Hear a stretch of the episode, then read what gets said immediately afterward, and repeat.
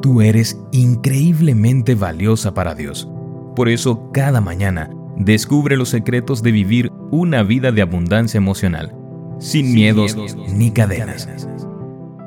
Hoy es 8 de diciembre. Hola, hola, ¿cómo estás? Muy buenos días. Bienvenida una vez más a nuestro devocional para damas. Mi nombre es Anelía y voy a acompañarte en estos momentos de meditación. Resarcir es el título para hoy y nuestro texto bíblico se encuentra en Lucas capítulo 19, versículo 8. Mientras tanto, Saqueo se puso de pie delante del Señor y dijo, Señor, Daré la mitad de mi riqueza a los pobres y si estafé a alguien con sus impuestos, le devolveré cuatro veces más. El candidato a gobernador había realizado una fantástica campaña. Sus propuestas y reformas reflejaban las necesidades del pueblo y él realmente contaba con el apoyo y la confianza de los electores. Los sondeos preelectorales demostraban que seguramente ganaría las elecciones. Sin embargo, tan solo una semana antes de la votación, un periodista publicó un artículo difamatorio en uno de los diarios más importantes de la nación. Aunque el artículo era una gran colección de mentiras, sin ningún tipo de evidencia real, la gente lo creyó. La campaña había sido dañada sin posibilidad de reparación.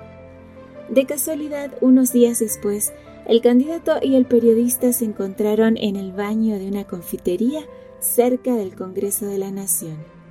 Avergonzado por su conducta y su falta de honradez, el periodista le pidió disculpas.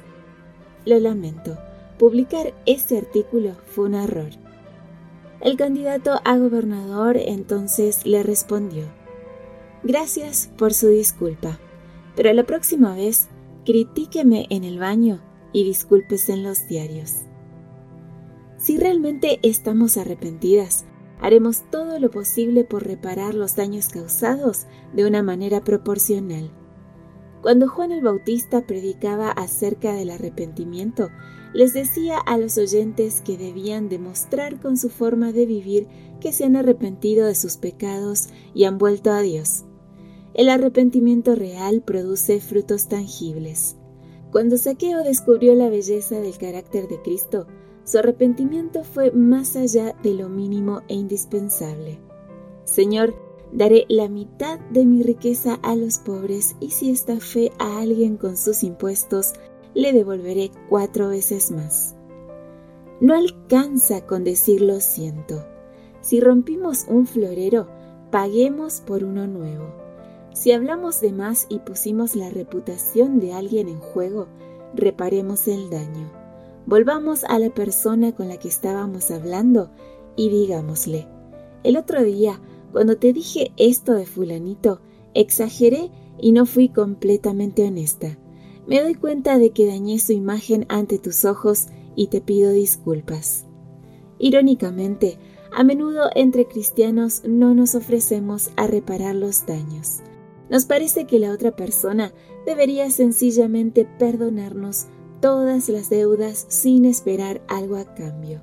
Sin embargo, este no es el modelo bíblico. El verdadero arrepentimiento produce frutos.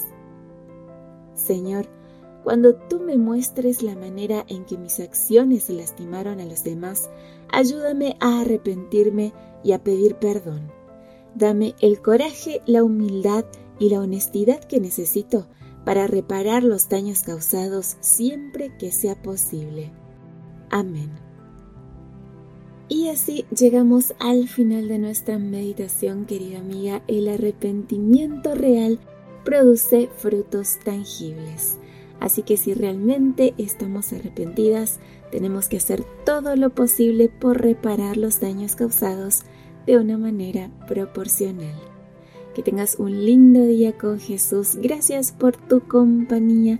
Yo te espero mañana, primero Dios, aquí en nuestro devocional para damas. Gracias por acompañarnos. Te recordamos que nos encontramos en redes sociales. Estamos en Facebook, Twitter e Instagram como Ministerio Evangelike. También puedes visitar nuestro sitio web www.evangelike.com. Te esperamos mañana.